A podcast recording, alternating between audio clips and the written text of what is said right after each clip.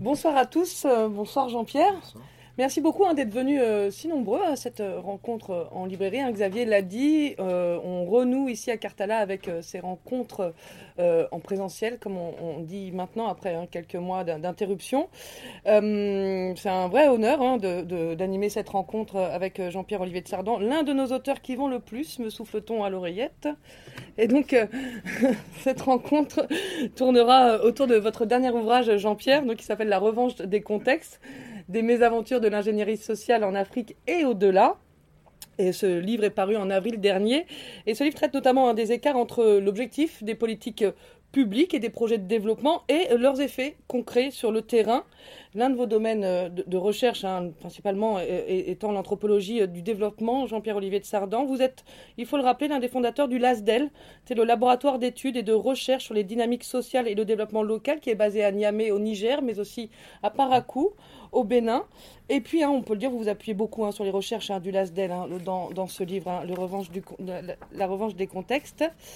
Je veux dire, on ne vous présente plus Jean-Pierre Olivier de Sardan, au point qu'un même livre euh, a été consacré à vos travaux. Il est paru chez Cartala. Il s'intitule Une anthropologie entre rigueur et engagement, essai autour de l'œuvre de Jean-Pierre Olivier de Sardan. Et en quatrième de couverture, il y a écrit ceci Jean-Pierre Olivier de Sardan s'est toujours préoccupé de former de jeunes chercheurs et s'est attaché à constituer de véritables équipes de recherche.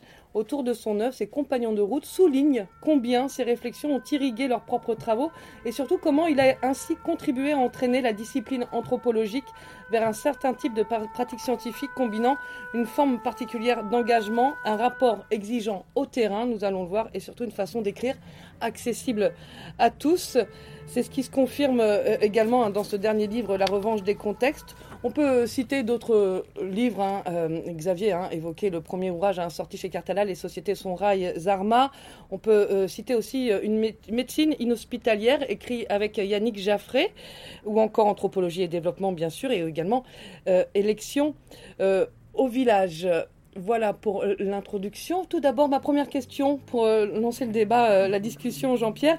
Est-ce qu'on peut dire, en quelque sorte, que cet ouvrage rassemble euh, des décennies, l'ensemble de vos travaux et des décennies de recherche et surtout de recherche de terrain, qu'il est en quelque sorte votre héritage? Si Bon, le mot c'est- est peu fort. C'est une question qui, cont- qui contient sa réponse. quoi. Donc, euh, je ne sais pas comment dire.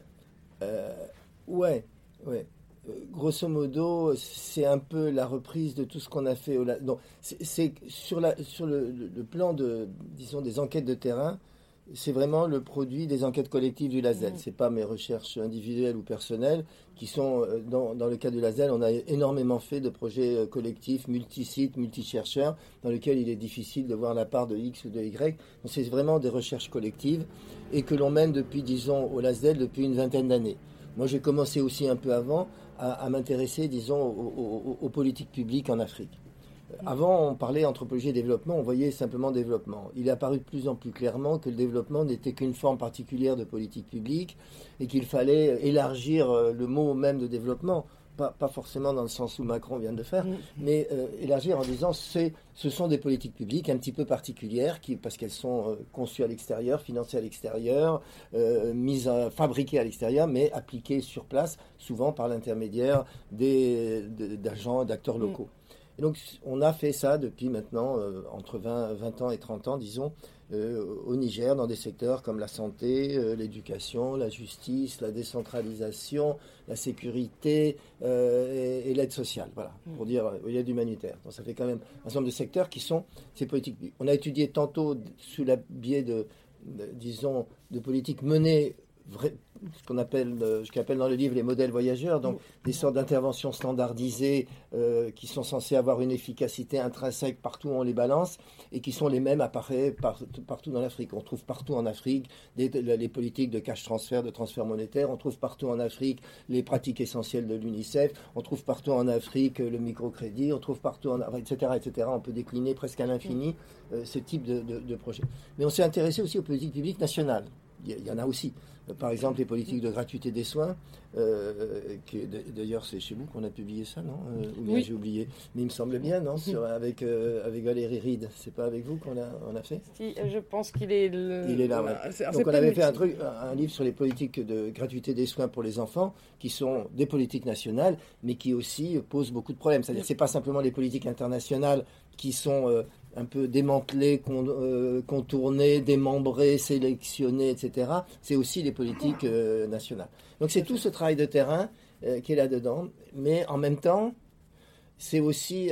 bon, il y a beaucoup de dialogue. J'ai essayé de faire un livre qui soit à la fois complètement empirique et complètement théorique, on peut dire. Un mélange euh, des deux, c'est-à-dire euh, sortir des soit des livres purement empiriques, que je trouve très bien, hein, j'aime beaucoup les livres empiriques, mais qui n'ont pas beaucoup d'appareils interprétatifs ou qui ont des appareils interprétatifs préfabriqués, qu'on emprunte à Bourdieu, à machin, qui sont déjà. Et ou de l'autre côté, des livres théoriques qui sont euh, de plus en plus sans, sans, sans base empirique et de plus en plus qui... il y, a une tendance dans les sciences sociales, j'appelle hyper, hyper abstractisation, où euh, un langage est de plus en plus abstrait, de plus en plus éloigné du terrain, y compris d'ailleurs par des gens qui au début ont fait, bien du, ont fait du terrain et des ouvrages intéressants, et qui après euh, partent dans des, dans des choses quasiment incompréhensibles. Vous mettrez les, les noms de qui vous voulez derrière. si vous ne trouvez pas, je peux vous suggérer quelques noms après dans le débat euh, là-dessus. Donc voilà, donc c'est un peu cette ambition-là dans les, dans les, derrière cet ouvrage. Et, qu'on retrouve effectivement, hein, vous, avez l'art d'analyser, de théoriser, de justifier, et euh, grâce à ces enquêtes de terrain, justement, ce que nombreuses personnes constatent. Euh, pour avoir euh, voyagé sur le continent africain ou même ailleurs, hein, on voit ces, ces questions de, politique, des fois ces incohérences, ces, ces, aberrations. Qu'entendez-vous par revanche des contextes? Le titre sonne bien. En quoi c'est une revanche? Bon, il faut partir de, de, ce qui est plus, important que revanche, c'est l'épreuve des contextes. C'est-à-dire, euh, toute politique publique qui, par définition, s'adresse à une, variété de situations, que ce soit à l'intérieur d'un pays et dans plusieurs pays, il des politiques de développement, euh, lorsqu'elle est, elle est en général assez bien sur le papier, elle est bien foutue, ce sont des experts euh, compétents qui la font, euh, le montage est fait, c'est en général avec des idées que l'on trouve sympathiques pour aider les gens, pour leur, etc. Et puis lorsqu'elle arrive dans les différentes situations concrètes où elle va être implantée, connaît des heures et des malheurs, connaît des difficultés. Autrement dit, jamais une politique publique sur le papier euh, n'arrive telle qu'elle sur le terrain. Elle, elle subit une sorte d'épreuve dans tous les sens du mot, une sorte de test où on va voir ce qui va marcher, mais aussi une épreuve au sens quelque chose de pénible. Mm. Euh, elle est mise à mal en quelque sorte.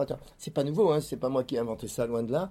Euh, on avait déjà, c'est une idée qui a commencé à se développer dans les années 70-80, d'un côté du côté de l'analyse des politiques publiques, euh, il y a un livre célèbre de Pressman et Wildlaski qui dit comment une politique qui a été menée à Washington, euh, parfaite à Washington, lorsqu'elle arrive à Auckland, elle est complètement en miettes. Euh, dans la, et c'est un peu le, début de ce qu'on a appelé l'analyse des implementation gaps, mm. les, écarts dans la mise en œuvre. Mais nous, à la même époque, dans l'anthropologie du développement, on parlait de dérive. C'est-à-dire qu'un projet de développement, quand il est dans, dans la réalité, il est là, lui aussi, il a une dérive parce qu'il n'est pas comme il était prévu. Etc. Donc ça, c'est un peu le, développement de cette notion d'épreuve des contextes, sauf que depuis 20 ans, on l'a extrêmement enrichi en termes d'analyse empirique. On a essayé d'avancer euh, sur ça. On a énormément de, de, données sur ce qui se produit euh, pendant, euh, pendant cette épreuve des mmh. contextes, disons, voilà. Et, l'essentiel, au fond, qu'on pourrait dire là-dedans, c'est que euh, toute politique publique sur le terrain produit beaucoup d'effets inattendus. Or, les politiques publiques sont évaluées uniquement sur la base des effets attendus.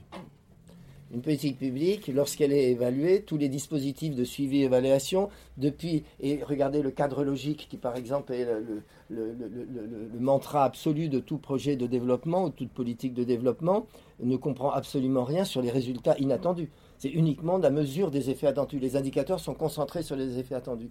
Mais l'épreuve des contextes produit beaucoup d'effets inattendus.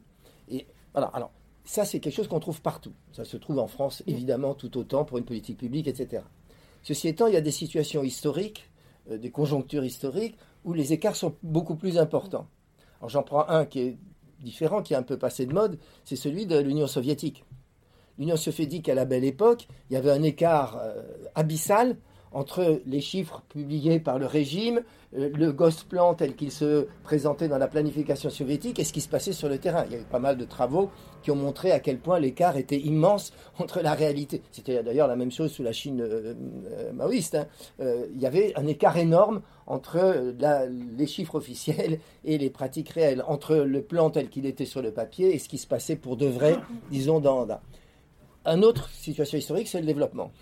C'est-à-dire dans la mesure où justement euh, les, experts internationaux conçoivent de l'ingénierie sociale extrêmement sophistiquée, extrêmement bien pensée, mais dans des conditions qui sont extrêmement loin de ce qu'est la vie dans un village du Niger, dans un quartier de Bamako, euh, dans, une, dans un bidonville d'Abidjan, euh, l'écart là aussi est très grand. Donc, c'est simplement que donc, cet écart qui est un peu universel dans la mise en place d'une politique est beaucoup plus grand dans certaines situations, et dans le monde du développement et dans l'Afrique contemporaine, il est très grand. Ce qui nous permet d'observer des choses en Afrique que, qui existent aussi ailleurs, mais qu'on voit moins. On voit moins parce que l'écart est beaucoup moins grand. Euh, la corruption existe partout, on le sait bien, mais euh, elle est plus visible dans un hôpital ou dans une maternité en Afrique. Mais elle est ailleurs, dans d'autres circuits, euh, lorsque on se trouve en France ou en Suisse. Donc il n'y a rien de ce qu'on trouve en Afrique qu'on ne trouve pas ailleurs, mais parfois on le trouve sous une forme, vu ses conditions historiques, exacerbée, quoi. Et donc plus facile à appréhender et à, et à, montrer, Un effet loupe, on pourrait dire, peut-être. Ouais, ouais, ouais, Alors justement, cette question des, contextes, hein. vous distinguez plusieurs contextes, les contextes euh, structurels, euh, sur lesquels sont plutôt basés d'ailleurs hein, ces politiques publiques, ces modèles voyageurs, euh, qui sont des, chiffres hein, en gros, et des contextes pragmatiques. Comment vous définiriez ces derniers contextes pragmatiques, concrètement? Ah, C'est l'opposition des deux, il me mm. semble. Pas, la distinction des deux. Mm. Oui, dire, les, gens qui élaborent des politiques ne sont pas des imbéciles. Euh, ça, peut être vous ou moi, si on, est, on travaille pour l'AFD ou pour la Banque mondiale, on, fera des trucs, on fera le, faire le boulot bien, bien sûr. Et les gens, ils ont bien la, ils sont pas idiots, ils savent bien qu'il y a des contextes et que les contextes, il faut adapter les, les politiques au contexte. Et donc, il faut produire des connaissances sur ces contextes. Mais comment ils produisent des connaissances? L'essentiel de ces connaissances sont des variables sociodémographiques, des variables sociales, des organigrammes, des euh, contrats, des conventions, euh, des profils de poste. Ce sera donc une description en quelque sorte chiffrée et officielle de ce qu'est euh, l'état d'un pays, l'état d'une région, etc. On aura une sorte, j'appellerais un fond de carte. Ce sont des connaissances, certes dignes d'intérêt, il n'y a pas de problème, mais ces connaissances-là ne disent rien du jeu réel des acteurs. Ça ne dit rien de routine réelle des services. Ça ne dit rien des écarts qu'il y a entre les conduites euh, prescrites pour les, instituteurs, pour les infirmiers, pour les greffiers, pour les magistrats, pour les policiers, et leurs pratiques réelles, qui sont assez éloignées et assez différentes. Et c'est ça ce que j'appelle le contexte pragmatique. Alors ce contexte pragmatique, il y a très peu de production de connaissances sur lui, dans, disons, dans le monde du développement. Et quand on en produit, nous, nous en produisons, il y a relativement euh, pas mal de, problèmes pour faire accepter ça par le monde du développement.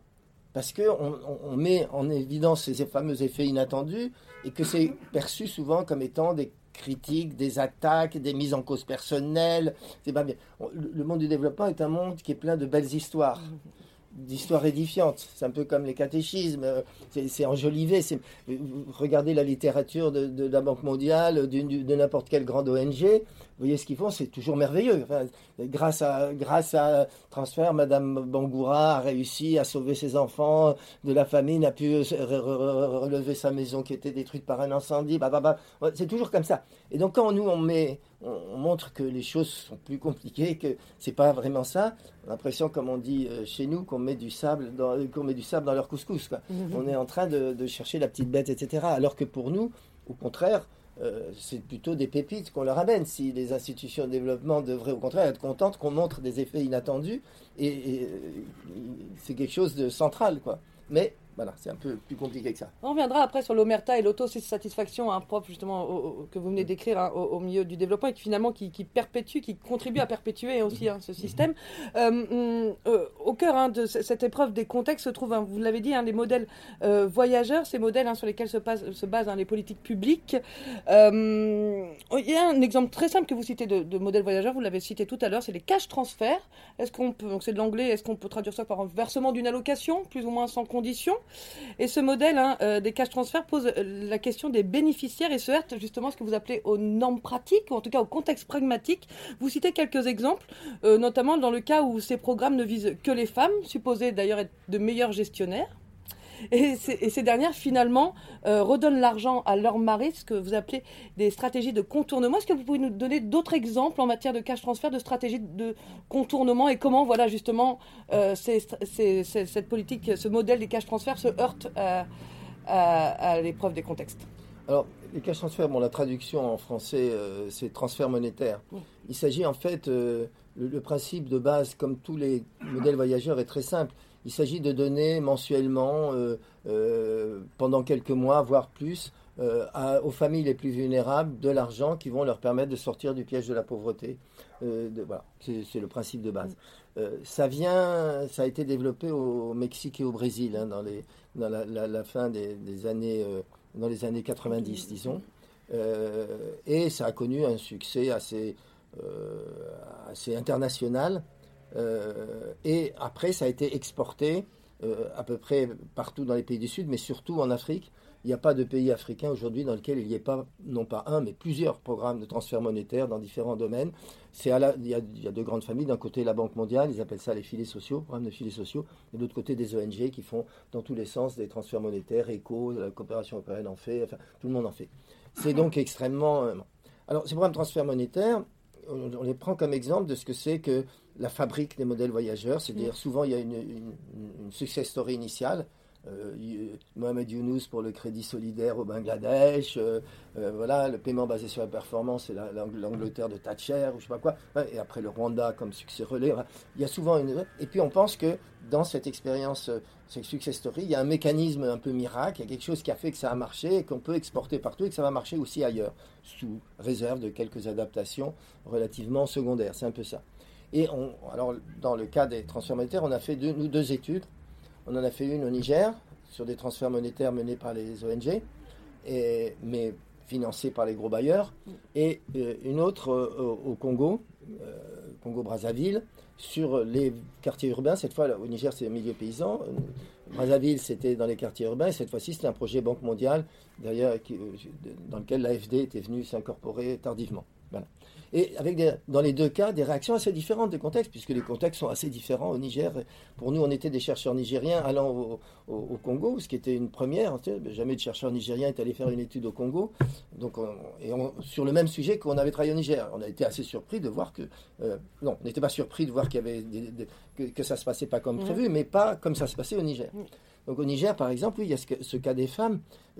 On considère euh, de façon, c'est typique de la façon dont sont les modèles voyageurs. On considère euh, que les femmes sont euh, les meilleurs gestionnaires d'une aide extérieure qui vient parce qu'elles, elles compensent aux enfants, etc. Tandis que les hommes, si c'est sur la côte, ils vont boire ça, euh, ils vont se la gueule avec ça. Si c'est au Niger, ils vont prendre des deuxièmes, troisièmes épouses, etc. Bon, on, pense qu'ils vont mal. et donc que les femmes, bon, puisque c'est pour que la famille sorte de la piège de pauvreté, etc. Et puis, bon, le problème, c'est que ça ne tient pas compte de ce que sont les budgets familiaux. dans le cas du Niger, dans les campagnes du Niger, il n'y a pas un budget commun. Il y a le budget de l'homme et il y a le budget de la femme. Le budget de la femme, la femme en fait ce qu'elle veut. Si elle fait du petit élevage de, ruminants, ce qui est une activité, ou si elle fait des plats cuisinés, ce qui est une autre activité féminine typique, l'argent, elle ne le met pas dans la caisse commune. Elle ne le met pas pour acheter le, riz ou le mil. Elle ne le met pas, même pas normalement pour les dépenses de santé. Elle en fait ce qu'elle veut, elle le remet à sa mère, par exemple, assez souvent, elle va le mettre du côté. Mais, et par contre, c'est le mari qui doit acheter la nourriture de base. La femme peut acheter les condiments, mais c'est le mari qui doit acheter, euh, si besoin est, enfin en tout cas fournir, acheter ou fournir s'il est cultivateur, le mil ou le riz de base. De même, c'est lui qui doit payer les dépenses de scolarité ou qui doit payer les dépenses. Et donc, euh, quand on donne de l'argent aux femmes pour qu'elles achètent de la nourriture, qu'elles fassent les dépenses médicales, il y, a, une erreur de, cible. Parce que la cible, ce sont. Et donc, personne ne le dit, puisque, comme c'est les projets, il faut faire plaisir aux projets si on veut continuer à ce qu'ils donnent euh, l'argent, etc. Mais de fait, quand les agents euh, qui ont amené l'argent et donné ça aux femmes, on tourne le dos, les femmes vont le donner au mari. Et celles qui refusent, ça fait une histoire pas possible, ça fait tout un scandale, etc. Même chose pour l'immigration ces, transferts sont destinés à empêcher les, les jeunes de migrer, puisqu'on va donner des revenus sur place, ils ne vont pas partir. Sauf que c'est l'inverse. Parce que pour partir, il y a besoin d'argent il faut une mise de fonds pour partir. Et je parle, les migrations du Niger ne sont pas vers l'Europe, hein. c'est vers les pays de la côte. C'était avant aussi vers la Libye, mais plus maintenant non. Mais c'est surtout les pays de la côte. Et pour y aller, il faut investir. Et donc parfois, c'est cet argent des transferts monétaires qui est investi. Donc voyez comment euh, quelque chose qui est fait avec les meilleures intentions du monde, personne ne peut être contre les transferts monétaires. Tout le monde est bien, c'est bien de donner ça à des familles pauvres. Il y a, sur le papier, il n'y a aucun problème. Euh, dire, on ne peut pas ne pas euh, trouver ça bien. Et en fait, comment c'est de fait démembré Au Brazzaville, c'est complètement différent la, chose. C'est au Brazzaville, à Brazzaville, ils ont voulu passer non pas par les ONG, mais par les travailleurs sociaux. Or, au Congo, il y a un très grand maillage de travailleurs sociaux. Il y en a partout. Il n'y a pas du tout au Niger, par exemple, travailleurs sociaux. Il y en a bien sûr des assistants sociales, mais là-bas, il y a vraiment un maillage de tout le territoire par les travailleurs sociaux. Et donc, l'idée, c'était qu'il fallait que ce soit un projet national et donc on met à la tête de ce projet national non pas des expatriés, mais des gens du ministère des Affaires sociales, et, euh, ça va être les travailleurs de base qui vont être ceux, les agents du projet pour distribuer l'argent, repérer les pauvres, identifier. Sauf que, comme c'est quand même un projet Banque mondiale, tout le monde dit, mais un projet, qu'est-ce qu'on va gagner là-dedans? On voit bien que les directeurs du projet, qui sont des cadres congolais, gagnent de l'argent. Parce que c'est quand même, c'est un projet, bien que ce soit un projet national, c'est quand même un projet. Et on sait qu'il y a la Banque mondiale derrière. Donc ils ont des avantages, des voitures, des machins. Et les travailleurs sociaux, eux, on leur dit ça fait partie de vos activités normales. Donc c'est ce qu'on appelle le paquet minimum d'activité. C'est à vous de le faire. Et eux sont furieux parce qu'ils disent les, gens là-haut, eux, ils mangent là-dedans, ils en profitent, et nous, on n'a rien. Moyennant quoi, le ciblage euh, qui a été fait par les travailleurs sociaux a été largement euh, comment dire, subvertis. Ils ont placé leurs copains, ils ont machin. Donc le ciblage ne correspond pas du tout, en fait, à ce qui était entendu. Donc, vous voyez, c'est des phénomènes différents dans les deux cas, mais dans les deux cas, on a quelque chose où, avec les meilleures intentions du monde, par exemple au Congo, de vouloir que le, projet soit national et soit pas un projet d'expatriés qui arrive comme une bulle, quand même a été aussi contourné. Voilà, c'est un peu ça pour, pour citer, mais on, peut, on pourrait dire à l'infini, parce que dans n'importe quel type de projet, on a des effets inattendus comme ça. Des effets inattendus qui peuvent être parfois positifs ou les effets inattendus sont toujours négatifs Alors, on n'essaye pas d'être. Moi, j'essaye de ne pas me situer dans un registre normatif au niveau du diagnostic. Donc, c'est. Bon. Il faut se méfier. Bon, on n'est jamais complètement impartial, on n'est jamais complètement objectif. Ok, ok, ça, on est bien d'accord. Mais en même temps, il vaut mieux essayer de l'être un peu que de, de se contenter de l'être pas du tout. Et donc, je pense qu'il vaut mieux quand même essayer, dans le diagnostic, d'éviter autant que possible les jugements normatifs. Donc, les effets inattendus peuvent être positifs ou négatifs, c'est une autre affaire. De même, les modèles voyageurs, je ne suis pas en train de descendre à la mitraillette les modèles voyageurs comme des, dans des trucs. Non, je veux dire simplement, c'est un autre problème. Après, on peut dire, euh, bon, il y en a des biens, des pas biens, voilà. Mais pour le moment, on se situe au niveau surtout de l'analyse, que ces effets inattendus sont inévitables, aussi parfaits soient les projets, aussi formidables, aussi enthousiasmants qu'ils soient, il y aura ces effets inattendus. Et ces effets inattendus, alors, pour qui ils sont bénéfiques ou pas? Bon, en général, si les gens font ça, c'est parce qu'ils soit ils, ils sont pas contents, soit ils sont contents en le faisant autrement que ce qui est prévu. Ça devient compliqué de, de savoir euh, si c'est positif ou négatif. Mais en tout cas, il n'y a pas de jugement de valeur de notre part au niveau du diagnostic sur savoir si c'est positif ou si c'est négatif. C'est un autre, un autre type de, problème. Je, posais la question, mais c'est plus vers la fin du livre où vous, vous, justement euh, voilà, posez le, chapitre de comment euh, réformer un peu ce système. Et euh, dans les exemples que vous donnez, vous donnez l'exemple d'une sage-femme finalement qui s'appuie sur des, normes pratiques et non pas les normes officielles pour justement réformer, en tout cas remettre de la cohérence. C'est pour ça que je vous parlais un peu des effets positifs, des effets inattendus positifs, dans le sens où ces effets finalement on peut s'appuyer dessus après pour euh, euh, modifier, réajuster le tir, euh, trouver une meilleure politique. Vous voyez ce que je veux dire? Oui, oui. Mm. Alors, bon, il faut pour commencer là faire juste un pas en arrière. dans les, les, écarts, il n'y a pas simplement les écarts dans la mise en œuvre des projets, il y a aussi le fait que les agents de terrain, les agents de l'État, les infirmiers, les, les sages-femmes, ont aussi des, écarts entre leurs pratiques réelles et ce que l'on attend d'eux officiellement les prescriptions, les protocoles, les règlements, les profils de poste, c'est une chose, ça on est dans le formel, mais il y a un informel interne. Euh, souvent on dit secteur informel, c'est le secteur qui échappe à l'économie normale, c'est la petite, euh, bon c'est les marchés, c'est des choses comme ça, mais il y a aussi un informel dans le formel, qui est un peu les pratiques euh, non officielles, ou les, ce qu'on appelle nous aussi les pratiques non observantes, des comportements des agents de l'État, qui sont extrêmement répandus. Et quand je dis non observante, ça veut pas, j'essaie là aussi d'éviter le jugement de, valeur. À un moment, on avait étudié la corruption. Alors, si on prend corruption, on est immédiatement dans le jugement de valeur. Mais en fait, la corruption n'est qu'un un système de pratiques non observantes parmi bien d'autres, comme il peut y en avoir à l'infini, enfin, quelque part. Donc, on, constate euh, l'ensemble de ces, de, ces écarts. Maintenant, nous, on a essayé de, dans nos enquêtes, euh, on a rencontré souvent ce que j'appellerais des exceptions admirables. C'est-à-dire qu'on voit bien que, par exemple, la grande majorité. Prenons les sages-femmes, c'est un métier qu'on a pas mal étudié euh, dans notre labo. Mais bon, je, prendre pourrais vous prendre les infirmiers ou les greffiers. Hein. Ce serait, serait d'autres choses, mais ce serait à peu près la même chose. Si je prends les sages-femmes, euh, c'est un métier qui est relativement impopulaire au Niger. Tout le monde a des histoires à faire, à dire contre les sages-femmes toutes les femmes qui ont accouché vont toujours vous, dire, n'importe où vous allez, vont vous dire qu'elles sont cupides, elles vous ont brutalisé, elles ne pensent qu'au fric, elles sont méchantes. C'est vraiment euh, très répandu ça. Ça correspond à une perception qu'ont les, euh, les parturiantes hein, lorsqu'elles accouchent dans les maternités du Niger. Et en même temps, donc c'est la même chose chez les instituts et tout. Et en même temps, de temps en temps, on rencontre des exceptions admirables c'est-à-dire des sages-femmes qui vraiment prennent en charge la, femme, qui ne la raquettent pas, ou moins, beaucoup moins que les autres, qui ont pitié, euh, qui sont bienveillantes, etc. Donc on rencontre ces exceptions. Et euh, c'est ça ce qui nous a intéressé, parce qu'au bout de 20 ans, on montre toujours ces écarts, ces, écarts, mais il y a aussi des gens qui essayent de, de, changer un peu, de, modifier. Et donc, euh, ça nous a amené à réfléchir ces exceptions admirables et à essayer de rechercher, au fond, ce qu'on a appelé dans un premier temps des réformateurs de l'intérieur. On voyait bien que les réformes de l'extérieur ne marchent pas. Enfin, c'est assez évident si on y réfléchit deux secondes. Les réformes de l'extérieur, ça a peu de chances de, marcher. Mais euh, où sont les réformateurs de l'intérieur? Or, dans les services publics, puisque ce qui nous intéressait surtout, c'était les services publics euh, dans, nos pays. Il y, a, il y avait très peu d'études sur le fonctionnement quotidien des services publics, les routines, les habitudes quotidiennes des services publics euh, de l'État, des métiers de l'État, si vous préférez. Et donc, c'est ce qu'on a essayé de travailler là-dessus. Et donc, ces gens qui euh, sont des exceptions qu'on appelait des réformateurs qui essayaient de bricoler euh, des améliorations. Et ce qui nous intéressait, c'est qu'en général, on, considère que les réformes viennent des bailleurs de fonds et que pour réformer un truc, il faut être un bon élève. C'est ce qu'on appelle les bonnes pratiques. Hein, les bonnes pratiques, c'est un vocabulaire très répandu chez les, dans le monde du développement. Les bonnes pratiques, c'est ceux qui respectent les consignes de l'UNICEF, les consignes de l'OMS, etc.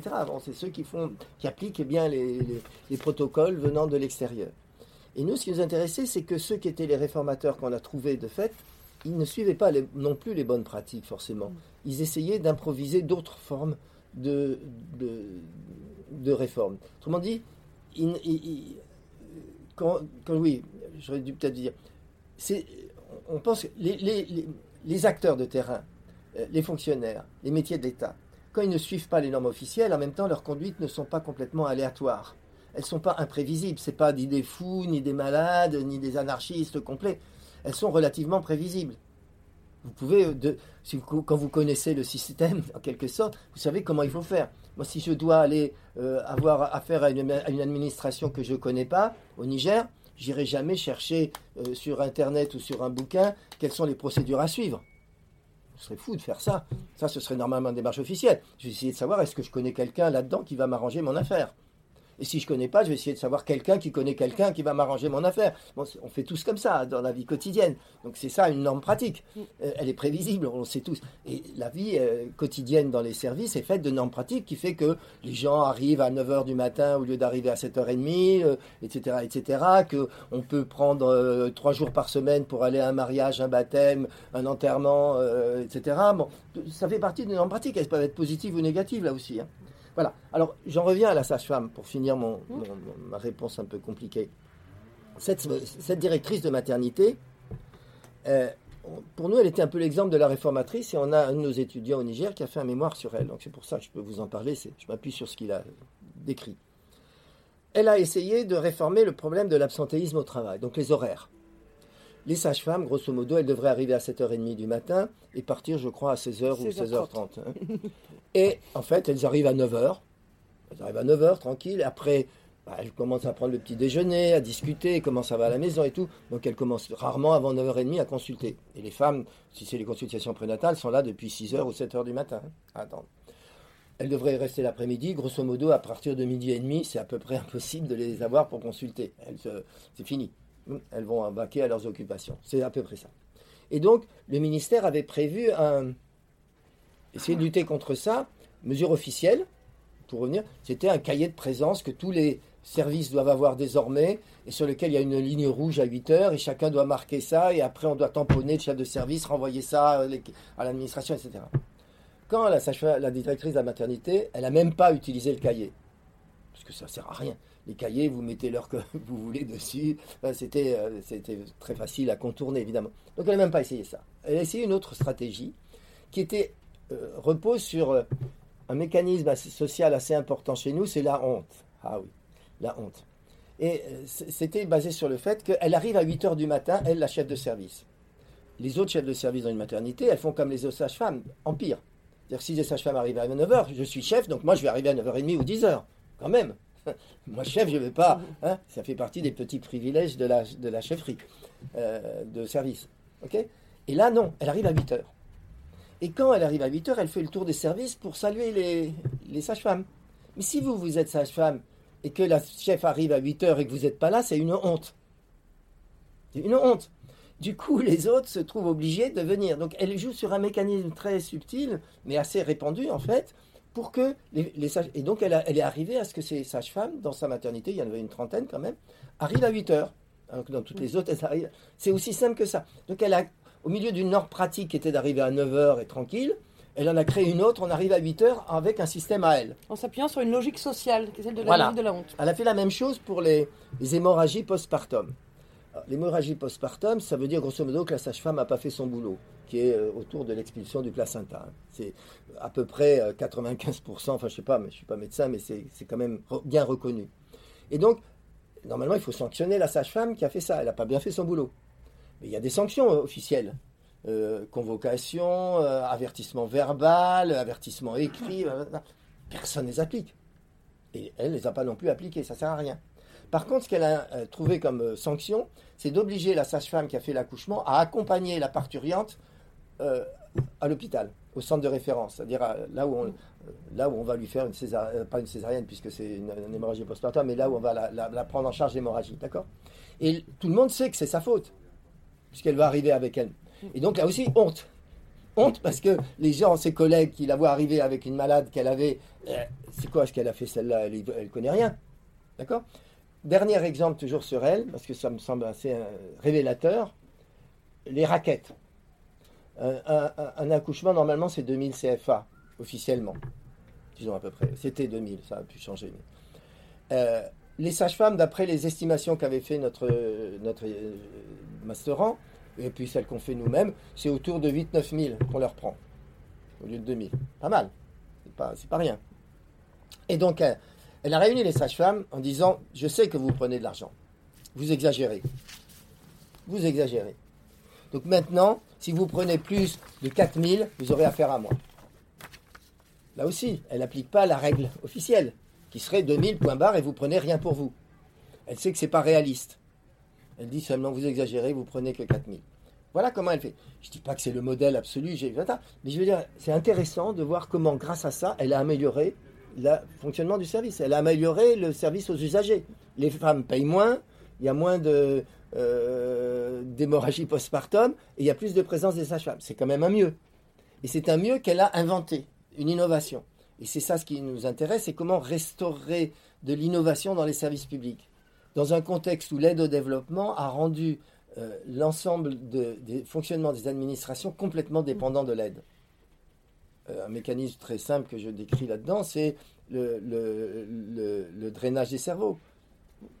Aujourd'hui, toutes les agences de développement recrutent des cadres nationaux. on peut se féliciter, c'est la promotion de cadres nationaux. Sauf qu'en même temps, ça veut dire qu'à qui on les prend? À l'État.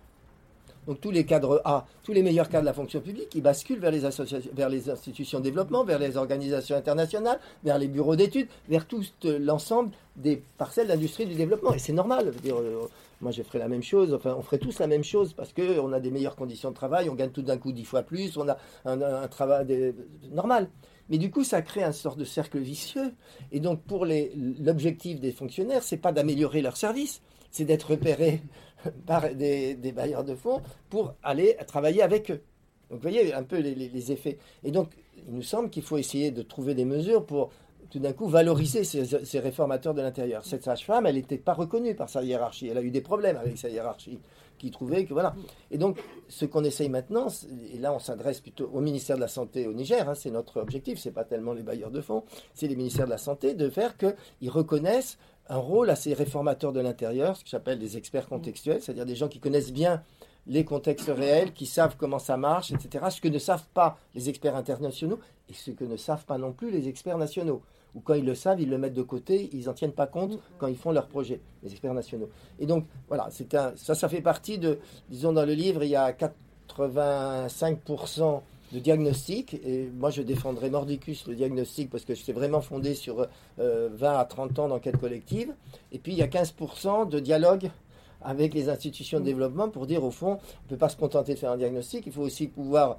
Euh, alors on ne va pas faire de recommandations, ça sert strictement à rien. On ne va pas dire à bas le développement, ça sert strictement à rien. Euh, on va essayer de voir, est-ce que sur la base de nos enquêtes, il y a peu quelques pistes. Donc ce qu'on appelle les réformateurs, maintenant je dis experts contextuels, c'est une piste pour essayer de valoriser des innovateurs de l'intérieur, euh, de faire des projets auto-apprenants, c'est-à-dire que les projets, euh, au lieu de vouloir imposer, à mesure qu'ils, les projets de développement ou les politiques publiques, au lieu de, au lieu de vouloir, euh, face aux effets inattendus, la réaction, d'abord soit on ne les voit pas, soit on va essayer d'obliger les gens à partir du côté des effets attendus.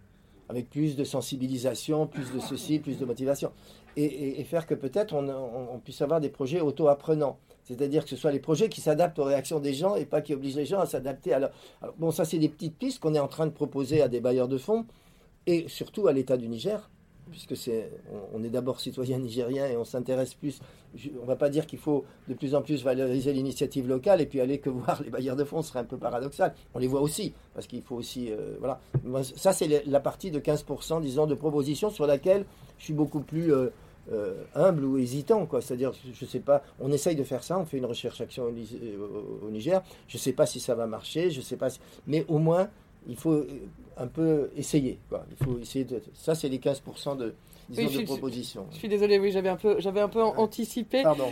non, je vais peut-être vous poser une dernière question sur le, sur le diagnostic avant de donner, de donner la parole, parce que Jean-Pierre a déjà donné beaucoup d'informations. Hein, ce qu'on comprend bien, de toute façon, c'est ce qu'aussi, dans le diagnostic, vous décrivez la différence entre l'état réel, euh, euh, non, pardon, formel, et l'état réel, qui on entend bien, et plutôt, voilà, effectivement, de, ces normes pratiques.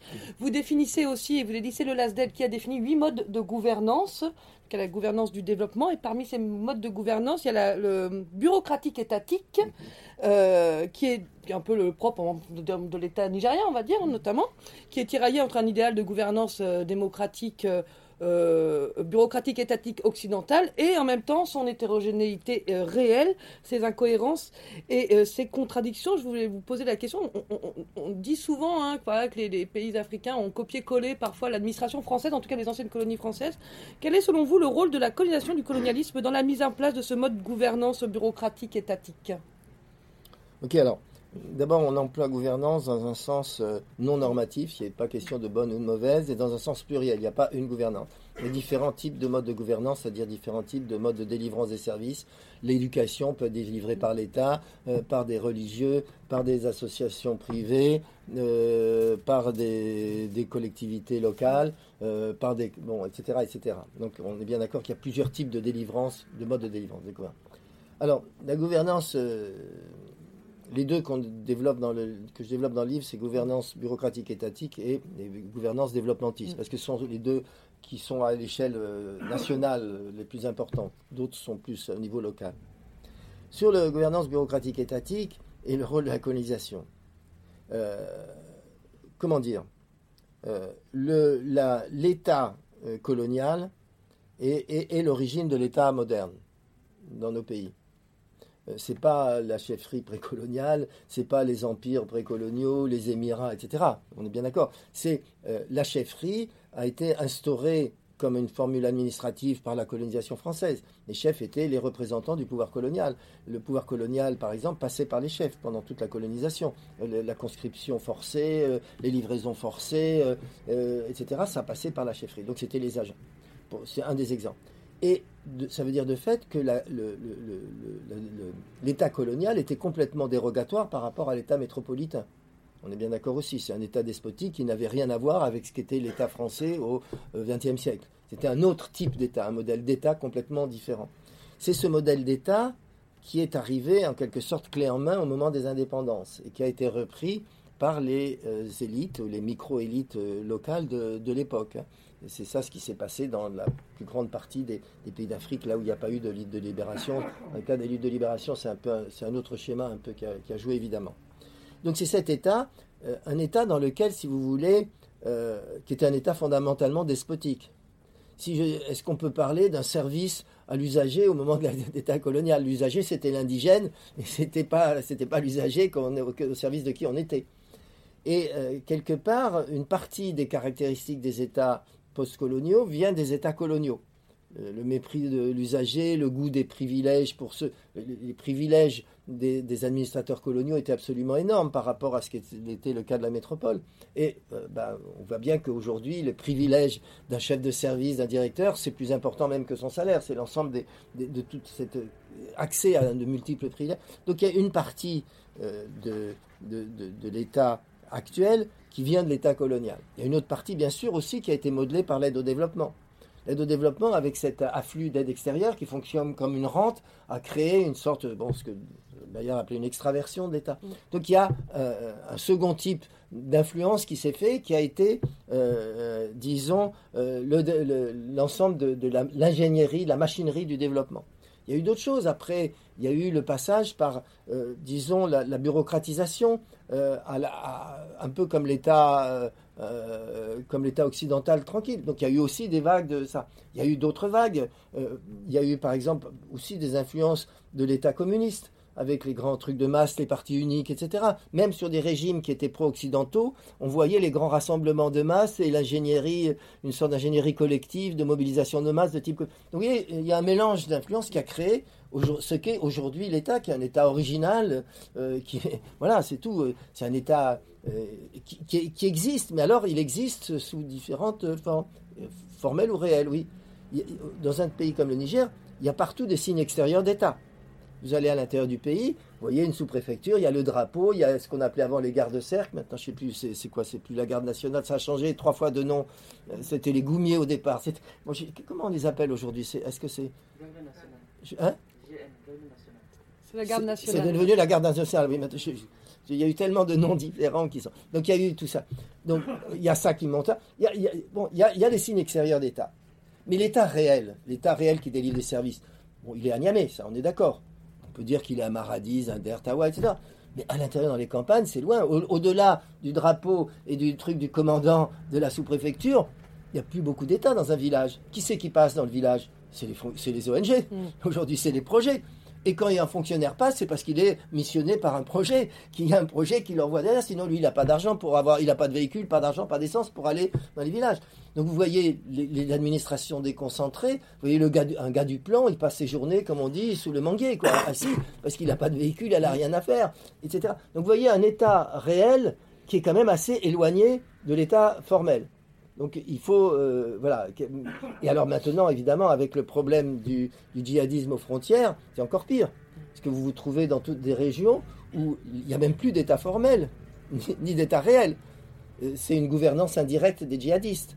Dans, la région de, de, c'est maintenant les djihadistes qui prélèvent l'impôt, le, le djangal, euh, sur les, troupeaux. c'est eux qui vont faire les taxes de marché. C'est eux qui vont faire des arbitrages parfois fonciers ou des choses comme ça dans certaines régions, pas partout, hein, on est bien d'accord, mais dans des régions périphériques. Donc vous voyez que l'étaticité, il n'y a pas où l'État faillit et l'État pas failli, l'État euh, tel quel. C'est une étaticité à, géométrie extrêmement variable, forte étaticité au centre, dans les ministères, euh, dans la capitale, très faible étaticité, voire pas d'étaticité du tout dans les marges, etc. Voilà, c'est un peu ça ce qu'on veut dire. C'est-à-dire que le mode de gouvernance bureaucratique, c'est à la fois essayer d'écrire un peu son, son, origine, qui est une accumulation de couches extrêmement différentes qui coexistent, c'est-à-dire qu'on continue à avoir dans l'administration nigérienne actuelle des couches coloniales, des couches post-coloniales, des couches développementistes, des couches participatives, des machins qui coexistent tout en, tout en même temps et que, dans lesquels les fonctionnaires naviguent, euh, utilisant ceci ou cela, etc., plus ou moins. Voilà. Appelez un, un, enchevêtrement, si je me trompe Exact, exact. Hum, merci beaucoup euh, Jean-Pierre-Olivier de Sardan. Je pense qu'on a bien posé un peu le, contexte, euh, ah, pardon, le débat c'est qu'à force d'ignorer les contextes, vous en prenez. Ce livre, dans votre livre, vous dites que ni la tyrannie ni la démocratie de, hum, sont intrinsèquement euh, efficaces en termes d'action publique. Il n'y a pas de modèle euh, euh, de système politique qui est plus efficace en matière d'action publique. Bah oui, dire c'est assez évident que si on veut associer démocratie, la démocratie va magiquement introduire une meilleure délivrance des mm. services publics, c'est faux. Il y a des régimes démocratiques qui délivrent bien les services publics et d'autres qui le délivrent mal. Mais on peut faire la même chose du côté des mm. dictatures. Il y a des dictatures euh, qui, euh, de, de, dire sous Mobutu, on ne peut pas dire qu'il y avait des services publics bien délivrés. Il y a d'autres dictatures qu'on n'aime pas euh, ou qu'on peut détester, mais qui délivrent quand même des services publics. Euh, pour en prendre une, Kadhafi. Ah Kadhafi, avec l'éducation, il y avait un service public délivré qui n'est évidemment plus délivré maintenant. Voilà, c'est simplement d'être un peu objectif, c'est-à-dire de ne pas prendre nos désirs pour des réalités. On voudrait qu'à la fois la démocratie amène le développement, les services publics, euh, la libération des femmes, etc., et que tout aille ensemble. Bah non, hélas, ça va, c'est pas si simple et ça arrive pas comme ça, quoi. Voilà. Mais mais voilà, il n'y a pas une sorte d'automaticité que tel type de régime va faire tel type de service public qui marche. Et c'est vrai que par exemple aujourd'hui on le voit très bien avec le cas de Rwanda, on le sait tous. C'est-à-dire qu'aujourd'hui, le seul pays d'Afrique où il y a des services publics qui marchent mieux qu'ailleurs, et euh, de toute façon, c'est clairement le Rwanda. Il n'y a pas un peu à un moment l'Afrique du Sud étant un peu à part et le Botswana étant moins bien. Enfin, grosso modo. Mais on est bien d'accord. Bon, à part ça, c'est pas pour ça que forcément on doit être des fans de Kagame et du régime qu'il a mis. Mais c'est vrai, c'est comme ça. Donc il faut accepter que les choses soient plus compliquées qu'on ne le souhaiterait avec nos propres préférences. Merci beaucoup.